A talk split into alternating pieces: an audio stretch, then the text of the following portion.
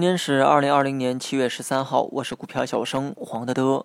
又是大涨的一天。今天主角啊，无疑是农业板块。农业的大涨呢，有两个驱动力，第一个是业绩预增，第二个是南方洪灾的缘故。两个因素呢，都是农业股上涨的原因，但却有主次关系。中报业绩预增啊，是农业大涨的主要因素。曾经的蝗灾以及疫情期间，各国呢为了保障本国粮食供给所采取的出口管制。都让农业股的利润啊有所提升，业绩预增呢是农业股上涨的基本面。至于洪灾啊，影响的只是人们的预期，带来的这个结果啊虽然一样，但本质却不同。业绩带来的上涨是相对可预期的，至少在下一个财报之前，涨多少跌多少，目前的业绩就是最直接的参考。即便说有误差，价格围绕价值波动的现象也不会变。但是改变预期带来的上涨是比较抽象的，每个人对于洪灾带来的影响都有自己的看法，不同的看法也会体现在市场上，根本无法用价格区间来判断人们的预期值，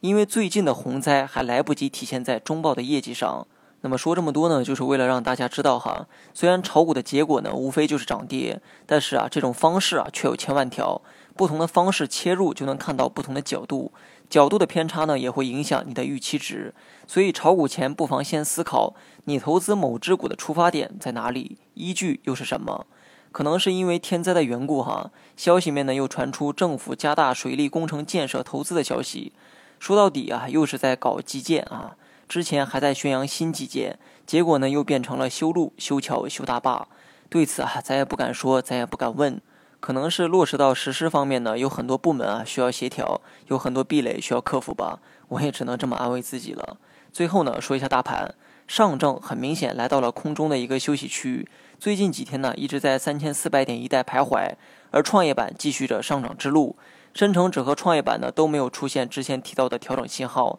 也就是中大阴线或者是长上影线，没出现这两种情况，日线就继续看涨，寻顶路上不要去猜顶。大盘上周五呢收了一根中阴线，所以短期适当降低涨幅的预期。这几天走势呢就按照高位盘整来预期。之前呢上头啊有意给市场降温，那么你也可以在三千四百点上方少减一点仓位，剩下的大仓位继续留在手里。至于深成指和创业板还没有看到调整迹象，所以啊你也不要去猜顶，等出现我之前提到的调整信号时再去预期调整。好了，以上全部内容，下期同一时间再见。